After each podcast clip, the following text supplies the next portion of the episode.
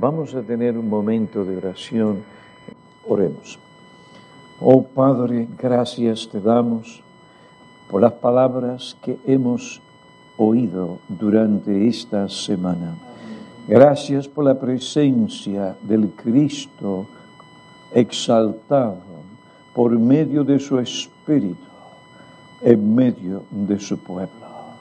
Tú no nos has dejado solos y tú nos has dicho que donde están dos o tres reunidos en tu nombre, buscando aquello que es conforme a tu voluntad, tú te manifestarías. Te suplicamos ahora que nos capacites por medio de tu Espíritu para proclamar la enseñanza, la predicación, el mensaje del Evangelio, el mensaje que tiene que ver con tu ley y su lugar en la vida del creyente. Te suplicamos por nuestros hermanos que han de viajar, que tú les guardes en la carretera y si es tu voluntad nos vuelvas a reunir el próximo año. Ven pues a esto en el nombre de Cristo. Amén. Otro pasaje del Nuevo Testamento que muestra la relación del creyente con la ley moral de Dios como norma de vida o como una regla de conducta es Efesios capítulo 6 versículos 1 al 3. Dice, la palabra de Dios dice, Hijos, obedeced a vuestros padres en el Señor, porque esto es justo. Honra a tu padre y a tu madre, que es el primer mandamiento, con promesa, para que te vaya bien y para que tengas larga vida sobre la tierra. En su exposición de este pasaje, el pastor Barcelos, citado por Jeffrey Smith, hace las siguientes observaciones. Lo primero que observamos en estos versículos es que Pablo cita uno de los diez mandamientos de la ley moral de Dios, el quinto mandamiento. La cita o lo cita como un mandamiento que continúa vigente, un mandamiento que el cristiano tiene la obligación espiritual y moral de obedecer. Esto no es una opción aunque Pablo no lo dice, él toma por sentado la autoridad y vigencia del mandamiento bajo el nuevo pacto. En segundo lugar, Pablo introduce este mandamiento como el primer mandamiento compromiso. Esto indica que el apóstol se refiere al quinto mandamiento del decálogo, pues es el único pues ese es el único que aparece en el decálogo con una promesa. En tercer lugar, Pablo ve la ley como una unidad, como un cuerpo de donde procede este mandamiento. Hay una conexión, es el primer mandamiento con promesa, es parte de algo, de un cuerpo.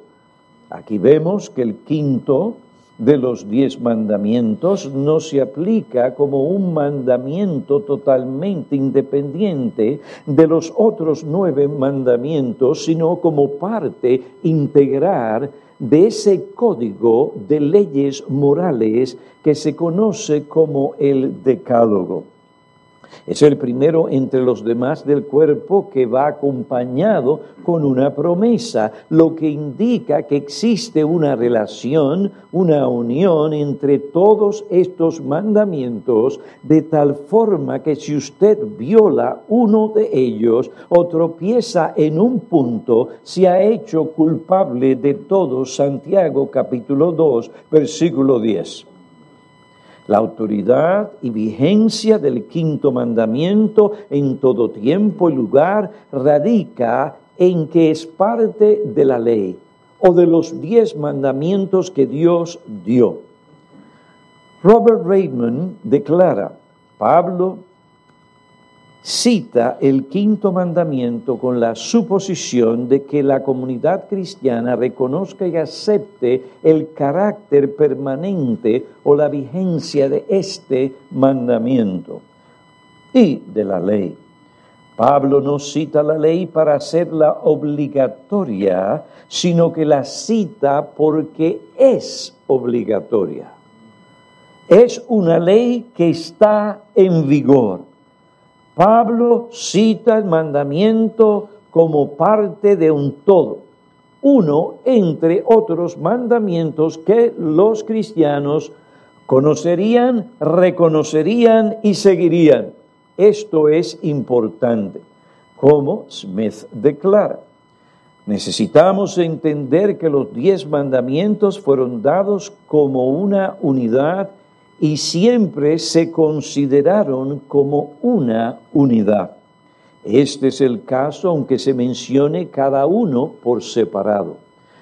Vemos en la promesa del nuevo pacto en Jeremías capítulo 31, versículo 33, donde dice, pondré mi ley dentro de ellos, mi ley, y sobre sus corazones las escribiré, la escribiré.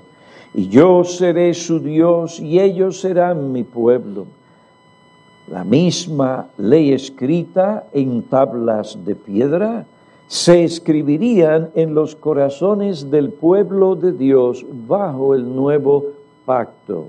Dios obra por su espíritu en sus corazones para que ellos, aquellos que son regenerados, se deleiten en la ley en el hombre interior.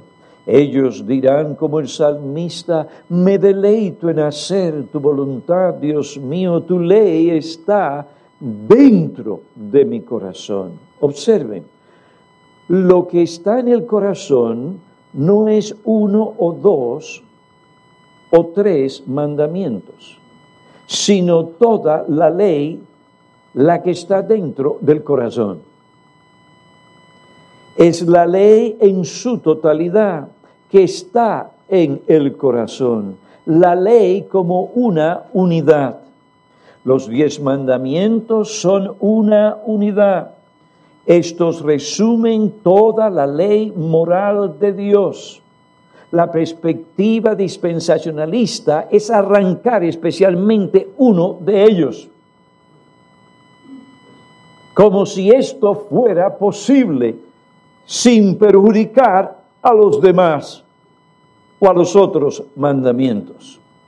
Usted toca uno, tocó todos los demás y la autoridad divina que está detrás de la ley.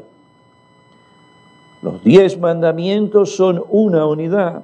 Estos resumen toda la ley de Dios. Efesios capítulo 6, versículo 2. Pablo aplica la ley a la comunidad cristiana como la ley se aplica a los hijos en su relación con sus padres. Y allí no dice hijos creyentes, allí dice hijos general, ellos son criaturas de Dios y como criaturas creadas a la imagen de Dios, ellos tienen que obedecer, tienen la obligación moral de obedecer aunque no tengan la capacidad espiritual para hacerlo, como Dios demanda.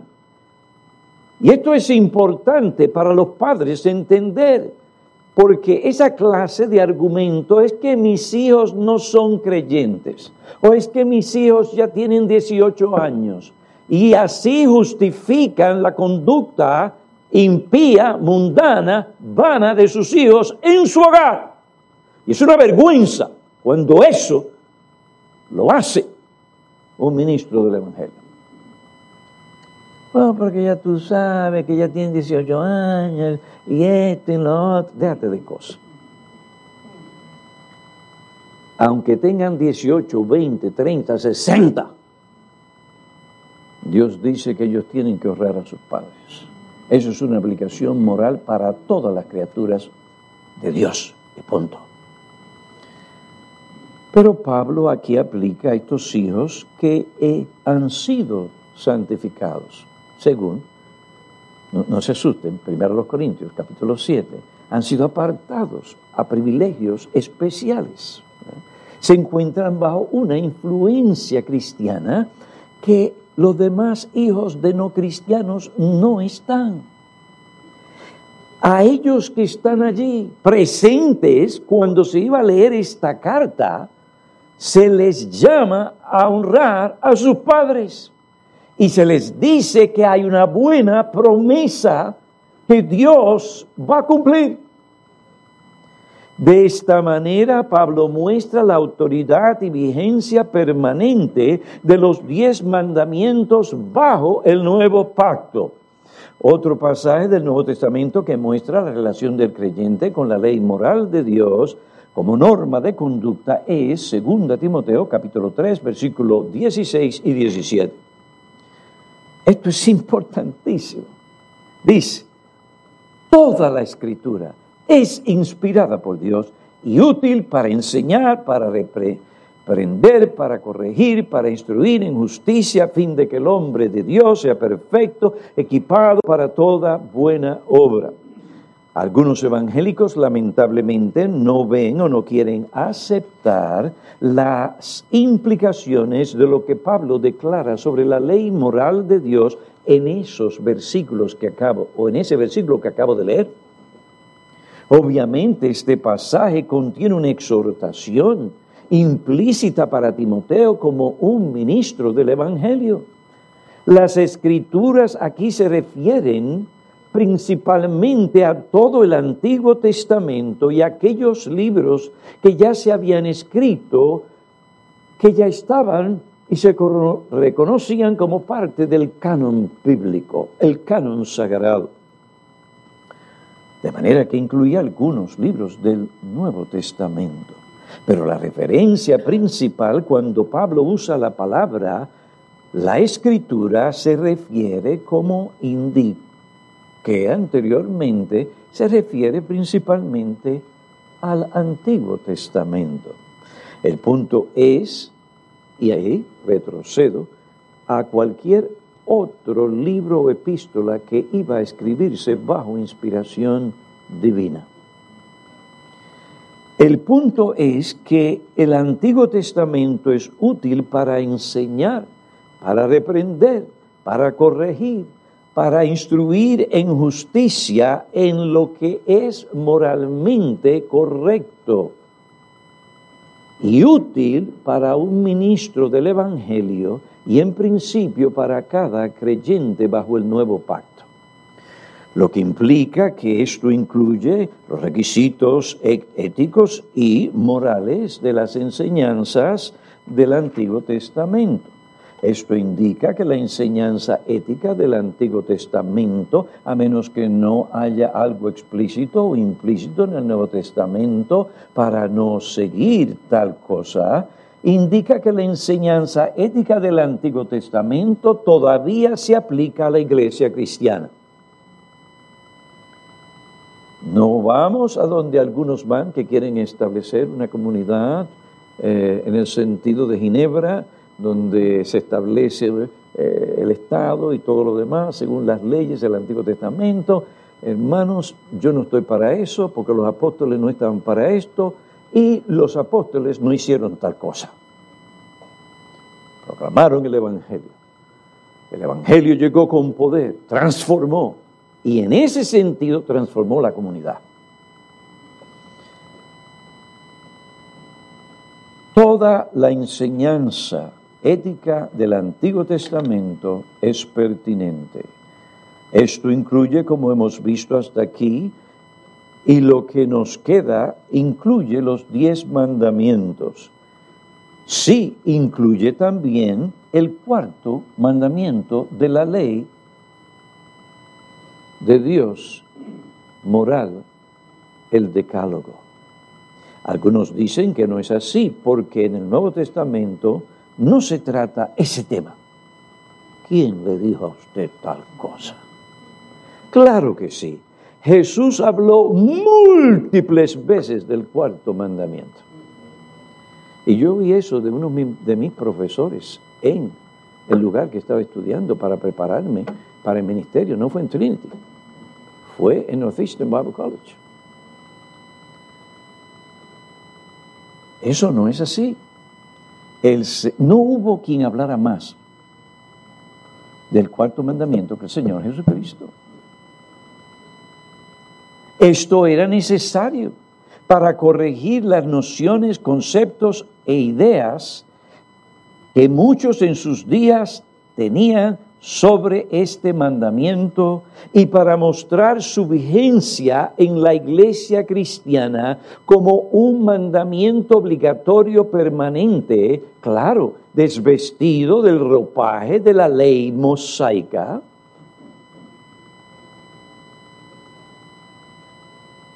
pero vestido del ropaje evangélico del Nuevo Testamento. Ahora tenemos el cuarto mandamiento en su nuevo ropaje cristiano y apostólico, en su nuevo enfoque. Juan capítulo 20, versículo 1, 19, 26, Hechos 27. Oh, que los cristianos no se reunían por la noche, ¿eh? esto, lo otro. Bueno, el problema fue que se reunieron. Y si no era necesario, porque Pablo tenía prisa, quería irse rápido para llegar a su tiempo a la fiesta en Jerusalén. Pues entonces, ¿por qué te quedaste? Te reuniste por la mañana como buen católico romano y después te fuiste. ¿Cómo? Como muchos evangélicos. ¿Dónde están los evangélicos? Yo les voy a decir, algunos de ellos están mirando la televisión, están jugando fútbol americano. Y el día del fútbol, el día de días del fútbol, eso es hasta en las iglesias.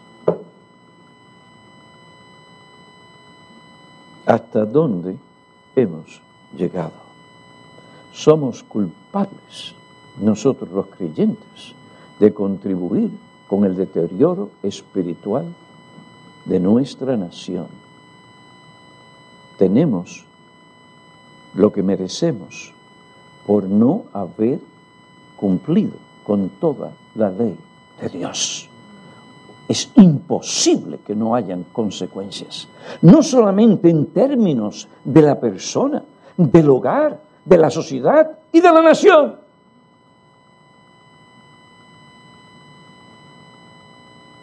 Y ahora nos quejamos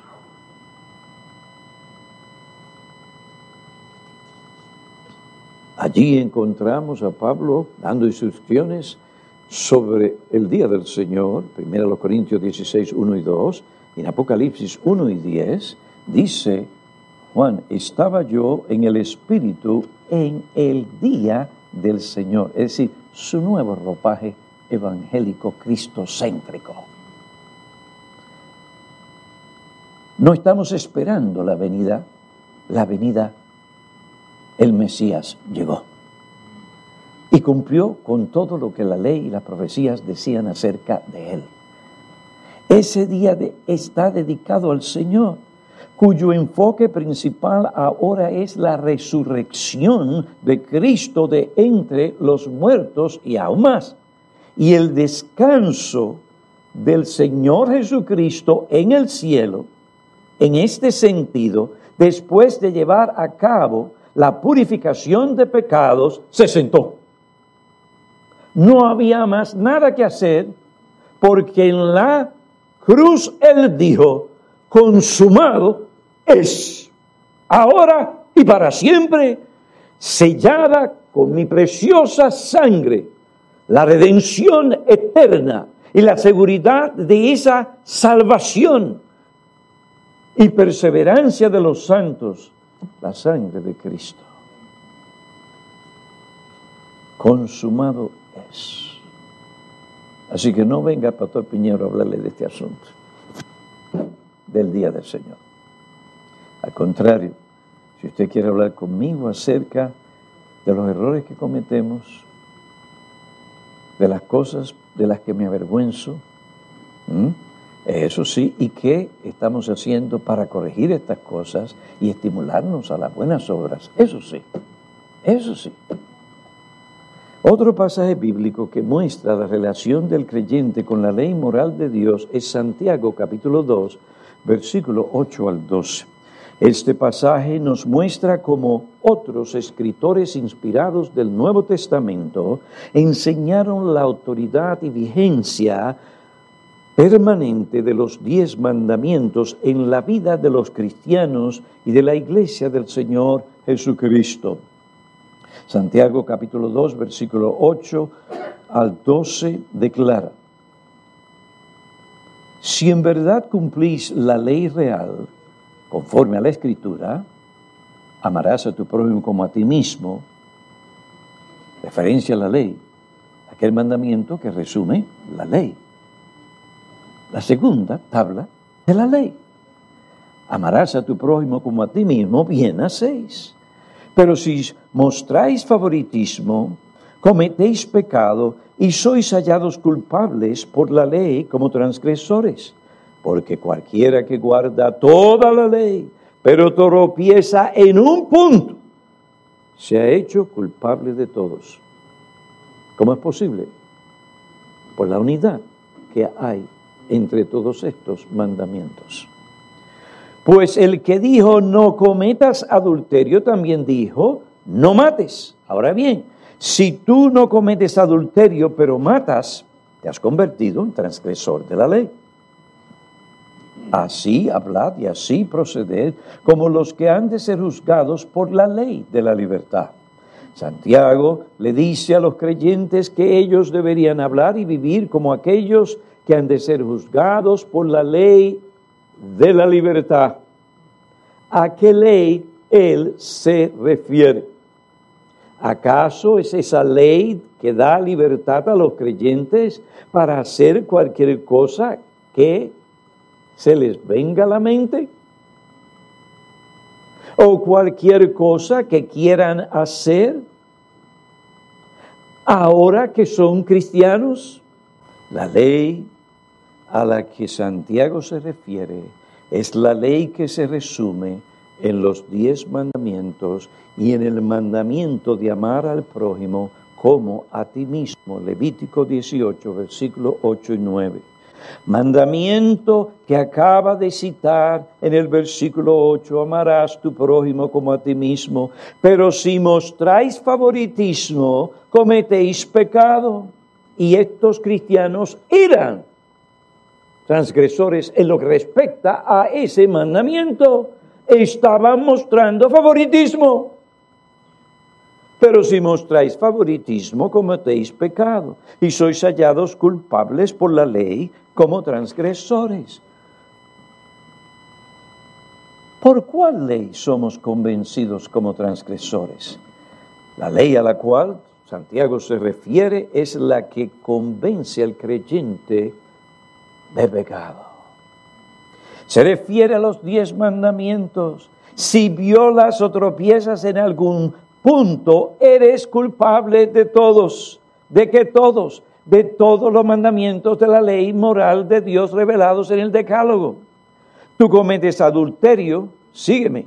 No solo violas el séptimo mandamiento, sino que indirectamente violas el sexto mandamiento, no matarás mataste el buen nombre, la dignidad del cónyuge afectado por tu lujuria e impureza, y aquel otro con quien te acostaste.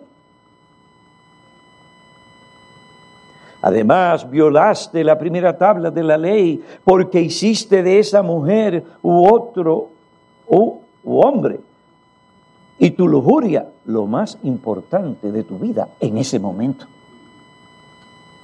Violaste también la autoridad, santidad y gobierno que están detrás del decálogo.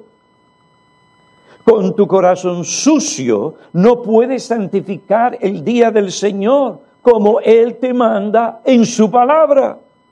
Tienes una mala conciencia. Usted no lo ve en la iglesia.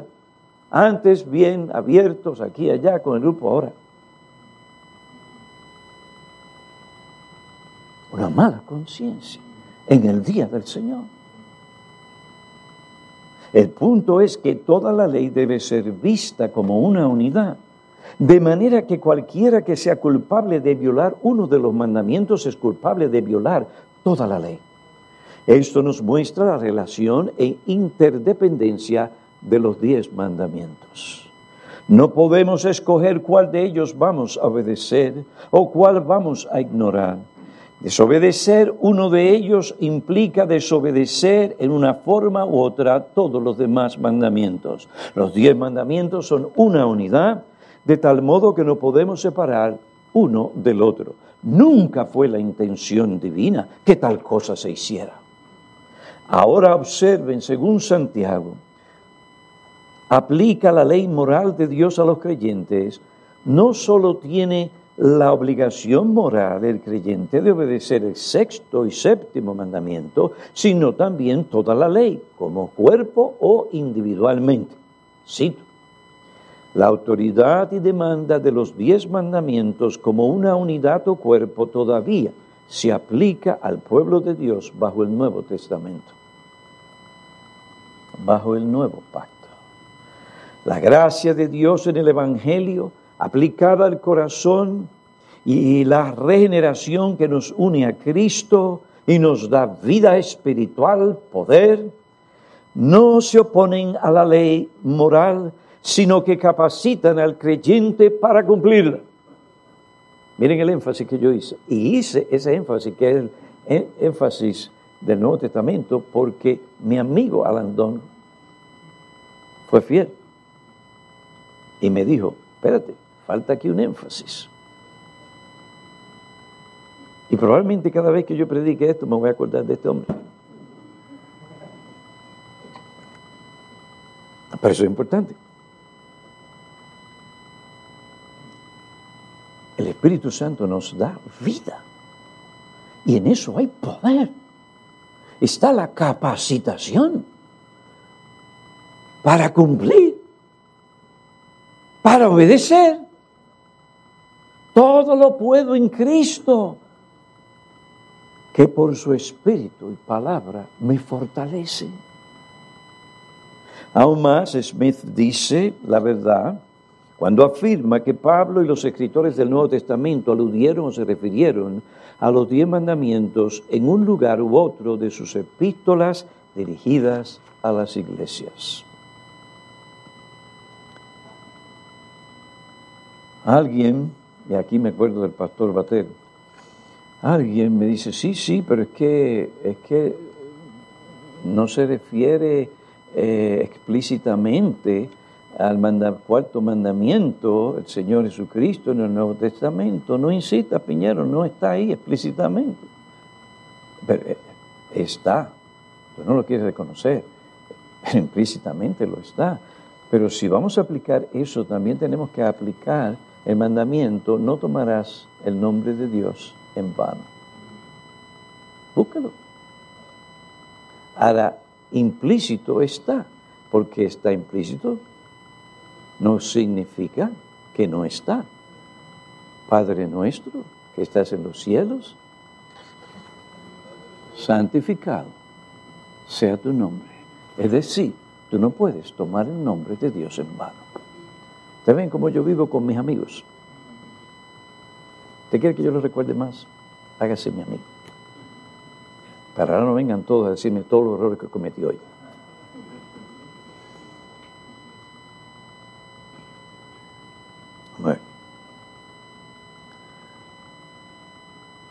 Robert Raymond hace referencia a más de 20 pasajes del Nuevo Testamento en los que alude, menciona o cita los diez mandamientos. Esto nuevamente indica que los apóstoles dieron por sentado y aplicaron la autoridad permanente de la ley moral de Dios a los creyentes del Nuevo Testamento como una norma de vida o regla de conducta bajo el nuevo pacto. Ahora concluiremos este estudio sobre la autoridad y vigencia de la ley moral de Dios como norma de vida para el cristiano, subrayando la importancia de este principio. En primer lugar, negar la obligación permanente que el creyente tiene de obedecer la ley moral le llevará a adoptar consciente o inconscientemente un concepto relativo sobre el pecado. Repito, negar la obligación permanente que el creyente tiene de obedecer la ley moral de Dios llevará a ese creyente a adoptar consciente o inconscientemente un concepto relativista sobre el pecado. Si adoptamos esta idea, que la ley no es parte integral como código de conducta en la vida del creyente, o que él no es responsable a obedecer el mandamiento, le llevaremos a vivir sin ley y lo entregaremos a un subjetivismo humanista y al relativismo en el que él mismo establecerá sus propias leyes de conducta. Y eso es lo que vemos en las iglesias. Y a veces eso no se registra en la mente de muchos hermanos. Esas leyes cambian a su antojo o según la conveniencia o según la cultura cambia. No tendrá el creyente la conciencia de su obligación permanente de obedecer la ley moral de Dios, sino que la rechazará. Cuando esto suceda, tal persona habrá adoptado la filosofía del antinomianismo. Y uso este término en el sentido clásico y teológico en que se suele usar.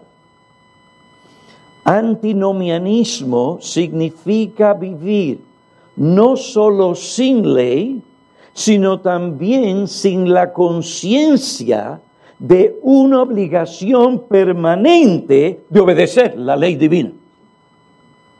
Dos cosas, no una sola.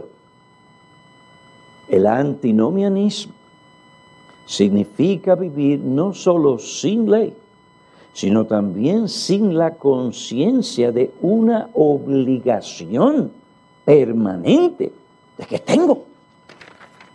No es una opción, tengo que obedecer la ley. Usted sabe el mal que le estamos haciendo a nuestro hermano. Como Ferguson lo define, el antinomianismo en el sentido teológico significa rechazar la naturaleza obligatoria y permanente del decálogo, especialmente para aquellos que profesan ser cristianos.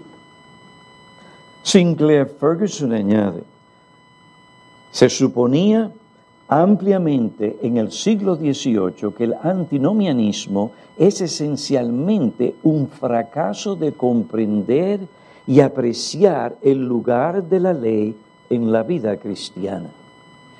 Pero al igual que el legalismo, es más de lo que parece a primera vista. Lo mismo sucede con el antinomianismo el antinomianismo y el legalismo no son antitéticos entre sí, sino que ambos son antitéticos contra la gracia. Los dos se oponen a la gracia. Yo no puedo usar uno para atacar al otro. Por eso las escrituras nunca prescriben uno como el antídoto del otro. Hay una cura genuina para el legalismo. Es la medicina, es la misma medicina que el Evangelio prescribe para el antinomianismo. Esto es entender y gustar de la unión con Jesucristo mismo. Esto conduce a un nuevo amor para el creyente poder obedecer la ley de Dios, el cual Jesucristo provee para nosotros en el Evangelio. Esto solo es lo que quebranta el lazo tanto del legalismo como el antinomianismo. Nosotros no estamos divorciados de la ley que ahora llega a nosotros de quién? De la mano de Cristo y mediante la capacitación del Espíritu, quien escribe la ley en nuestros corazones. Sin estas cosas, el legalismo y antinomianismo continúan relacionándose incorrectamente con la ley y se relacionan inadecuadamente con la gracia. Si el antinomianismo parece ser la manera de liberarnos del espíritu legalista natural, necesitamos renovar nuestro entendimiento de Romanos capítulo 7. En contraste, tanto los legalistas como antinominianos ven la ley como el problema. Pero Pablo se esfuerza en señalar que el pecado, no la ley, es la raíz del problema. La ley es buena, es justa y es santa. El verdadero enemigo es el pecado que todavía reside en nosotros. Y el remedio para el pecado no es la ley, ni es abolir la ley. El remedio para el pecado es eso mismo, es la gracia porque donde, se porque donde abundó el pecado, sobreabundó la gracia.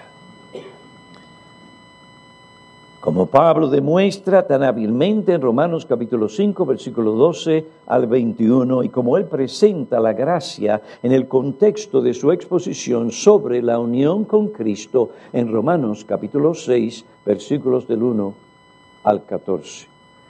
Abolir la ley sería ejecutar al inocente. Es la gracia, no la ley, que produce lo que la ley requiere. La ley requiere mi obediencia. La gracia en Cristo me da el poder para obedecerla. El antinomianismo puede formularse en términos doctrinales y teológicos, pero traiciona y enmascara a la vez el odio del corazón a la absoluta obligación divina de obedecer permanentemente la ley de Dios. Yo voy a repetir eso porque eso es importante. El antinomianismo puede formularse en términos doctrinales y teológicos para defenderlo y, esto y lo otro. Pero traiciona y enmascara a la vez la aversión, la hostilidad, el odio del corazón a la absoluta obligación divina de obedecer permanentemente el mandato de Dios. Es por esta razón que la explicación doctrinal es solo parte de la respuesta en la batalla contra el antinomianismo. El antinomianismo puede estar redactado en términos doctrinales y teológicos, pero traiciona y enmascara el odio y la hostilidad del corazón a la obligación divina y absoluta. Es decir, es una fachada para esconder el odio del creyente o el creyente mal informado, ¿verdad? En su corrupción remanente. De que yo no quiero vivir bajo ese sentido de obligación a la ley moral de Dios. Yo no quiero tener que dar cuentas a nadie. Y menos al pastor cuando me viene a aconsejar o aplicar la ley. Y aún más cuando predica. ¿Cuál es la preocupación de una persona así? Lo dijo por mí no se atreve a venir a decírmelo a mí. No, lo dije por ti, por ti, por ti, por ti, por ti, por ti. Y también por todos los que estaban allí. Incluso lo dije por mí.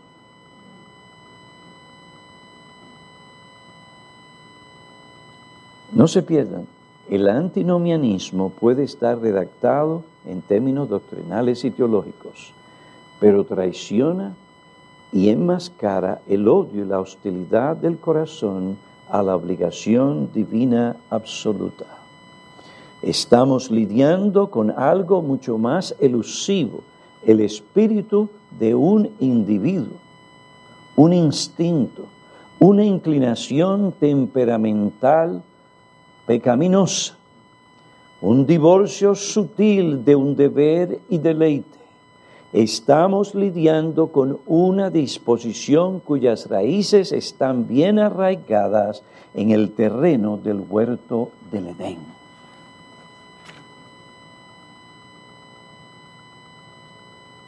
Y añado, del remanente de corrupción que todavía está en el creyente.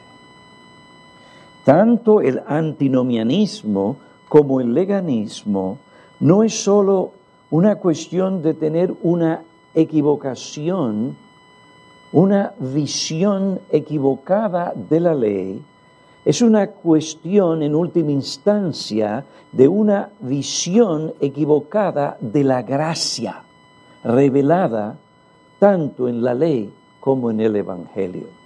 Y detrás de eso está una visión equivocada de Dios. ¿Por qué hemos dedicado tanto tiempo a la verdad sobre el carácter permanente de la ley moral de Dios? Porque esto es un pasatiempo del pastor Piñero, como dicen los americanos, un hobby. ¿Por qué hemos dedicado tanto tiempo el año pasado en nuestra iglesia cosas que ustedes no oyeron. Y ahora, otra vez, ¿por qué dedicar tanto tiempo a la verdad sobre el carácter permanente de la ley moral de Dios en la vida del cristiano y de la iglesia? Porque le llevaremos a vivir sin ley si no lo hacemos. Sus conceptos y sentimientos se convertirán la norma de su vida. ¿Se acuerdan del joven Piñero? Yo siento una paz en mí. Probablemente eran las hormonas. Una paz de que esta muchacha es la joven.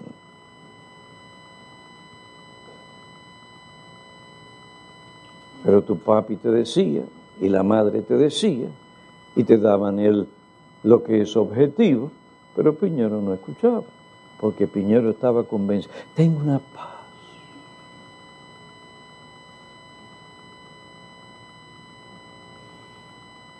Gracias a Dios por la Biblia, la suficiencia y autoridad de la Biblia, y por un hombre fiel que me abrió y me aplicó.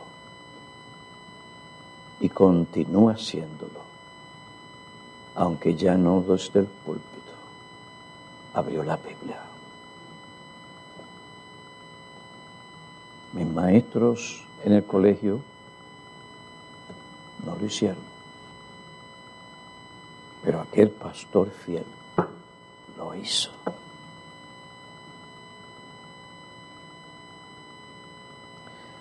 Si nosotros le quitamos la obligación de cumplir la ley, el cristiano no tiene la conciencia moral o va a disminuirse de su obligación permanente. De obedecer la ley moral de Dios, porque lo dice Piñero, no, porque lo dice la ley moral de Dios, el decálogo en toda su integridad y unidad. Por otra parte, tendremos que redefinir el pecado por un concepto sentimental y subjetivo de la santidad y la ética cristiana. Cuando alguien empieza a decirme que su conversión fue de esta manera. Yo empecé a llorar y a llorar y a llorar. ¿Por qué? Es el fruto de una educación cristiana de años que finalmente resplandeció en su mente y le llevó una convicción verdadera de que yo, no mis padres, yo, yo he pecado contra el cielo y también contra ellos, si es así que lo ha hecho. Y me levantaré e iré. Dios ha obrado en mí un verdadero arrepentimiento.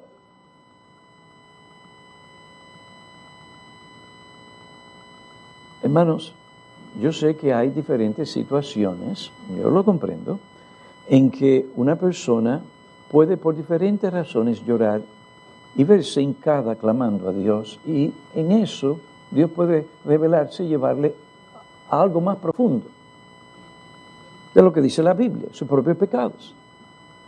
¿Ah? O inquietudes. Yo entiendo eso. Pero si no hay convicción de pecado, entonces no va a haber realmente un deseo profundo de buscar el remedio divino para el pecado. Una mera experiencia, un solo levanta la mano y pasa al frente, ¿es suficiente? Y le preguntaron a ciertas personas, pero ya has pasado tantas veces, chico, ya tú estás salvo. ¿Cómo es ¿Cómo sabemos qué es el pecado, la santidad y la santificación? Si no, tenemos la ley de Dios. ¿Cómo podemos definir estas cosas sin la ley de Dios? ¿Cómo evitamos el pecado y procuramos la santidad si no sabemos en términos específicos lo que esto significa? ¿Qué norma utilizaremos para evaluar nuestros pensamientos, actitudes, intenciones, motivaciones, carácter y estilo de vida? Según el apóstol conocemos lo que estas cosas son por lo que dice, exige y espera la ley de Dios de nosotros. En Romanos 7:7 Pablo dice, yo no hubiera llegado a conocer el pecado si no hubiera sido por medio de la ley. Y cualquier experiencia que usted haya tenido que vaya más allá de esa experiencia, oiga, hay que cuestionar tal experiencia. Por la aplicación correcta de la ley a sus deseos, él supo lo que es codicia. De manera que si digamos la obligación que tiene el creyente en relación a la ley, en su responsabilidad de obedecerla, aún el cristiano no conocerá lo que es el pecado, ni lo reconocerá cuando éste aparezca en su corazón. Su conocimiento del pecado será un concepto ambiguo o nebuloso de lo que es el pecado. ¿Por qué hemos dedicado tanto tiempo para tratar el carácter vigente de la ley moral de Dios? Porque si no lo hacemos, el creyente será llevado a vivir sin la ley. Sus conceptos netamente serán subjetivos.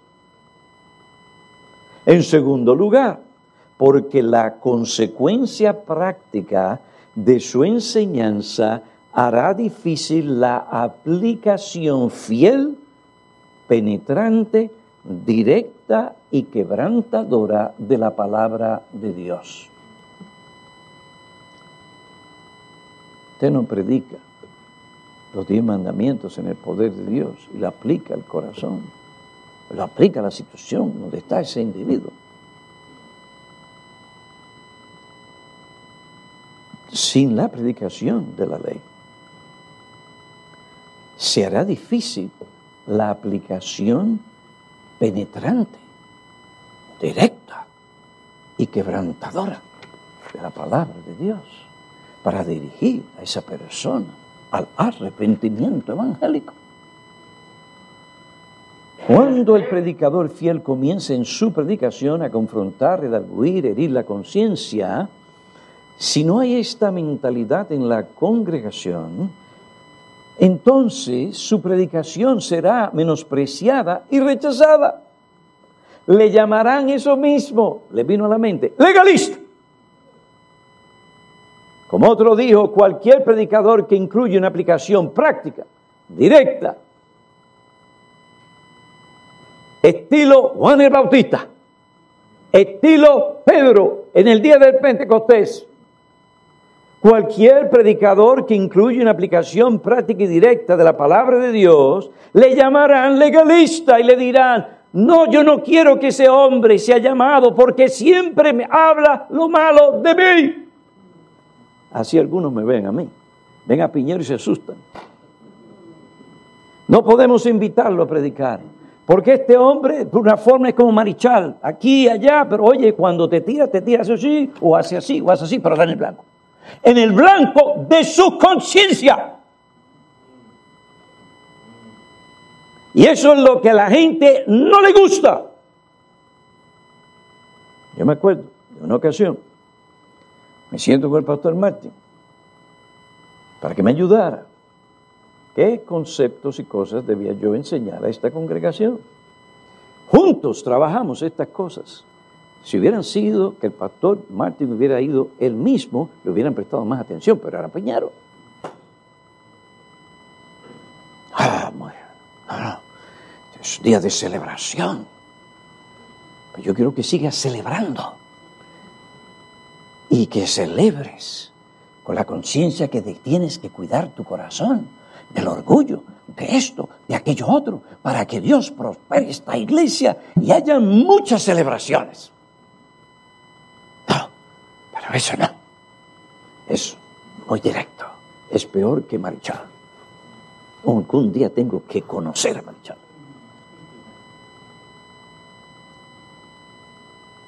Él no es mi pelotero preferido, es otro. Él es el segundo. El primero es cristiano y por eso es mi pelotero preferido. ¿Mm? ¿Por qué la gente está muy confundida sobre lo que significa el legalismo. ¿Y por qué generalmente se usa esta palabra para justificar la desobediencia y legitimizar la mundanalidad en la iglesia? Si por legalismo nos referimos a ese camino de obtener la salvación por la obediencia a la ley de Dios, entonces estamos de acuerdo.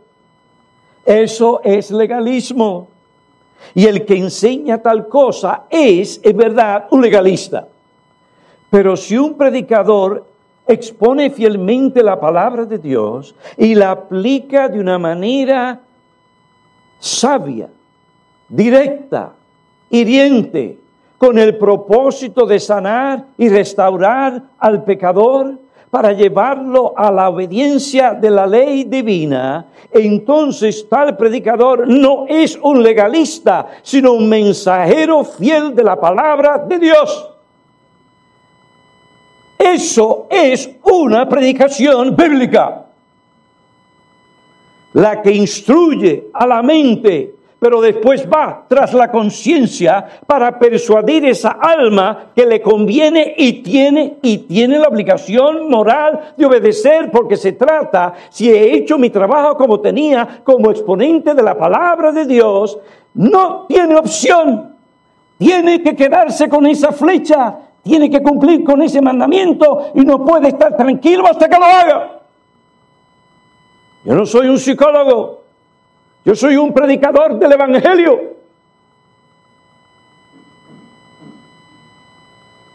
Y necesito la ley de Dios. necesito el poder de Cristo. Necesito la sabiduría que solo da el Señor para predicar.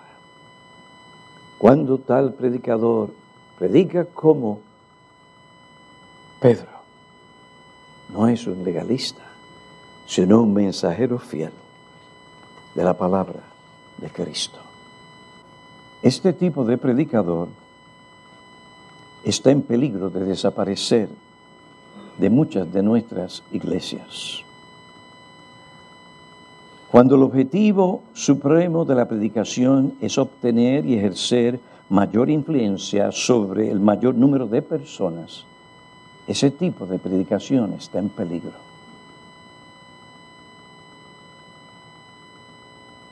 Segundo Timoteo 4 nos advierte contra esa predicación superficial que solo araña la superficie de la conciencia, pero no convence de pecado. Usted tiene que predicar de tal manera que usted introduzca la flecha, esa flecha que llevó Natán al corazón de David. Y después que entró, fue por detrás y se aseguró ah, que se quedara ahí. O para hacer la ilustración mejor, el clavo que usted... Y después usted va, ay, ten misericordia. Sí, voy a tener misericordia. Eso es misericordia. ¿Para qué? Tengo que abrir tu corazón para entonces traerte remedio divino. Porque entonces vas a amar más a Cristo. Vas a servir a Cristo por principio. Esa es la clase de predicador que necesitamos hoy, no una charla ni un charlatán.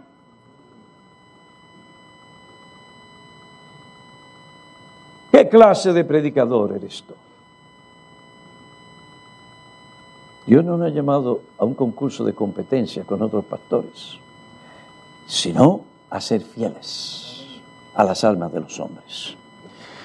Cito, la negación de la autoridad continua de la ley moral para el cristiano se convierte fácilmente en una excusa conveniente tanto para una predicación débil como para una vida mediocre y desordenada, que es lo que vemos en muchos hogares, en nuestras iglesias.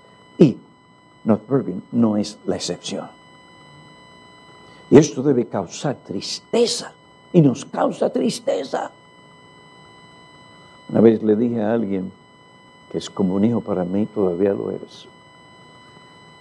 No te dejes llevar por los números en North Bergen. ¿Qué realmente tenemos en North Bergen? ¿Qué hay?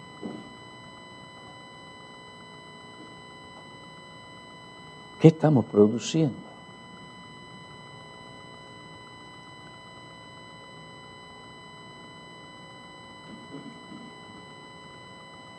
La negación de la autoridad continua de la ley moral de Dios se convierte fácilmente en una excusa conveniente, tanto para una predicación débil como para una vida mediocre y desordenada. Proporciona también un escudo con el que los hombres desvían las flechas de la convicción de pecado de sus conciencias.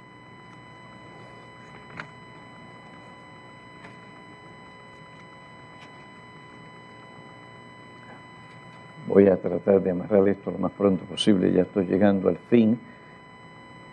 Ya llamé al piloto de, no de Content United para que empiece a aterrizar el avión.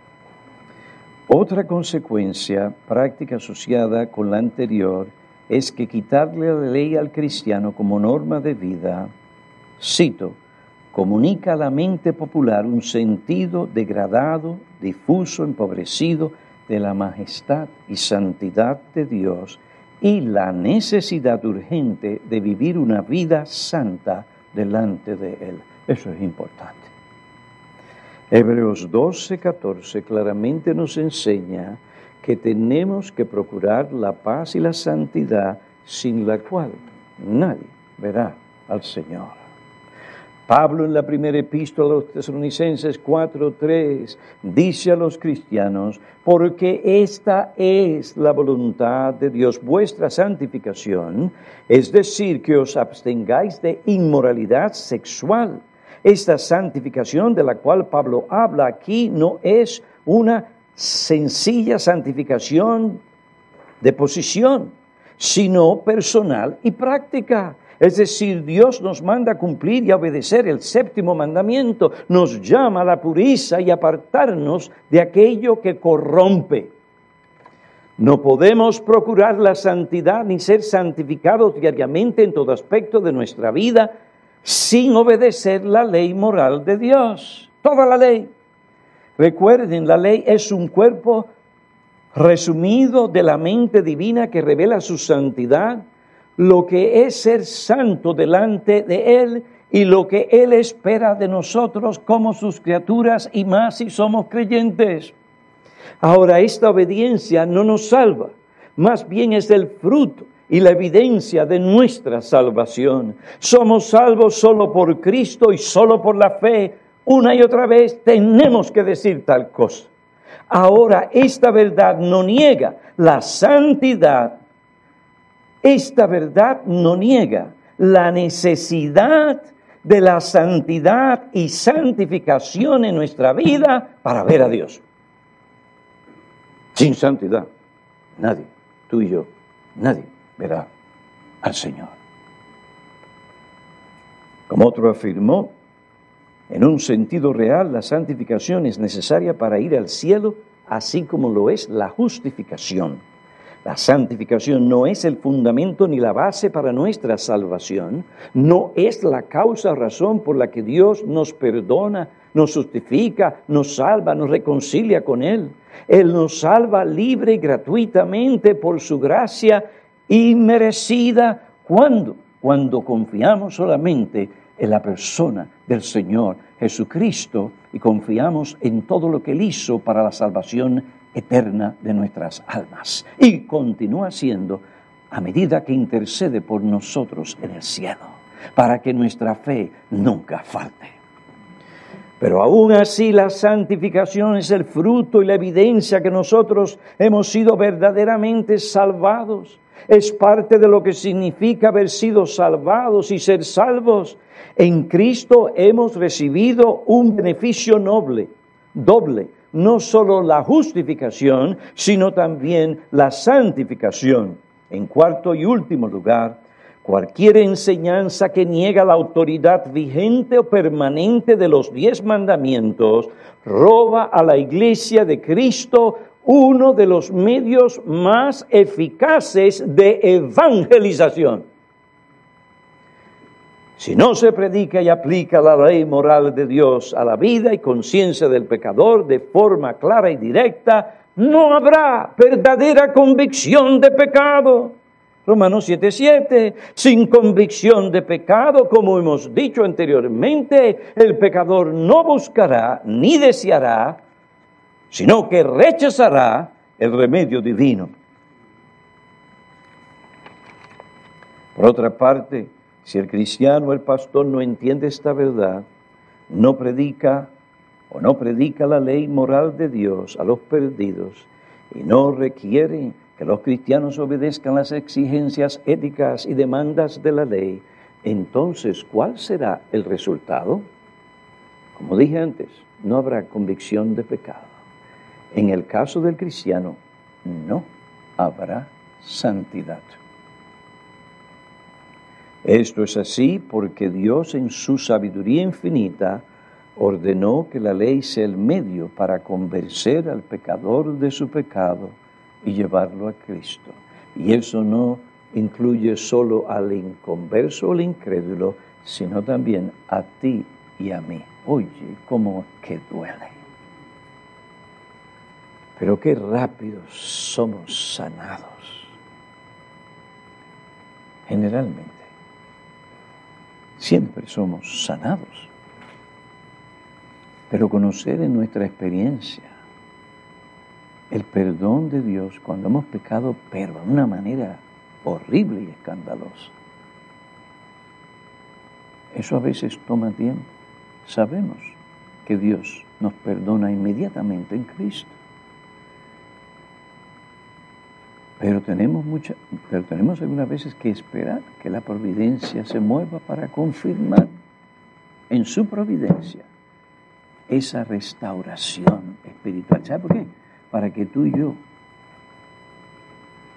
no pequemos otra vez o prontamente volvamos a hacer lo mismo.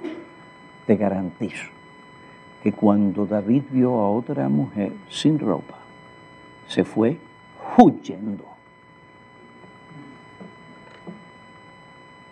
corrió, corrió y corrió y nunca más cometió, como antes, el pecado de adulterio.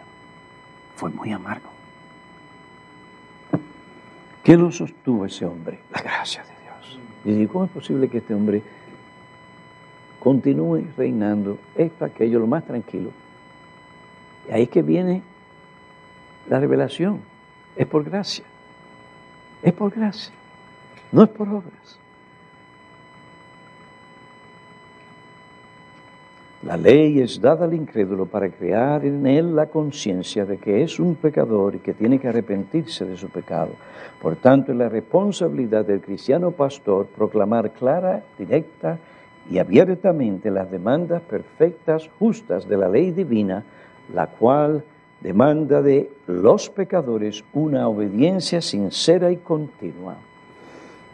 Este, bajo la bendición de Dios, refiriéndome al cristiano, esto bajo la bendición de Dios producirá la convicción de pecado que le llevará a la misericordia de Dios, como también al incrédulo. Qué sabroso es el Salmo 51. Contra ti, contra ti solo he pecado. ¿Mm? Pero el Señor tuvo misericordia de David. Bienaventurado es aquel ¿eh? que recibe el perdón de Dios cuando vomita su pecado. David vomitó su pecado y recibió el alivio y la tranquilidad y el gozo de conocer el perdón divino. Bueno, hermanos, esto es en lo que respecta a la autoridad y la permanencia de la ley moral de Dios, especialmente en la vida de un creyente, de un cristiano y de un pastor de ovejas. Oremos. Padre, agradecidos estamos por la enseñanza de tu palabra, el poder la capacitación que has dado a aquellos que aún en el cansancio han perseverado y han oído con atención tu palabra. No queremos ser predicadores ni tampoco oidores olvidadizos. No queremos ofenderte ni al Espíritu Santo. Perdónanos cuando hemos hecho esto y ayúdanos a andar en santidad en el temor tuyo, cumpliendo tu ley. Gracias, oh Dios, por tu ley. Gracias sobre todo por Cristo, que cumplió la ley por nosotros, para salvarnos, y que ahora, por su Espíritu, nos da la gracia para cumplir la ley. Miramos hacia aquel día cuando Él venga y nuestros cuerpos sean resucitados y nos invistamos o seamos investidos de inmortalidad y de cuerpos sin corrupción alguna. Oh Padre, como Juan te decimos, ve pronto, oh Señor Jesucristo. Te suplicamos esto en el nombre de tu Hijo amado, Padre Celestial. Amén.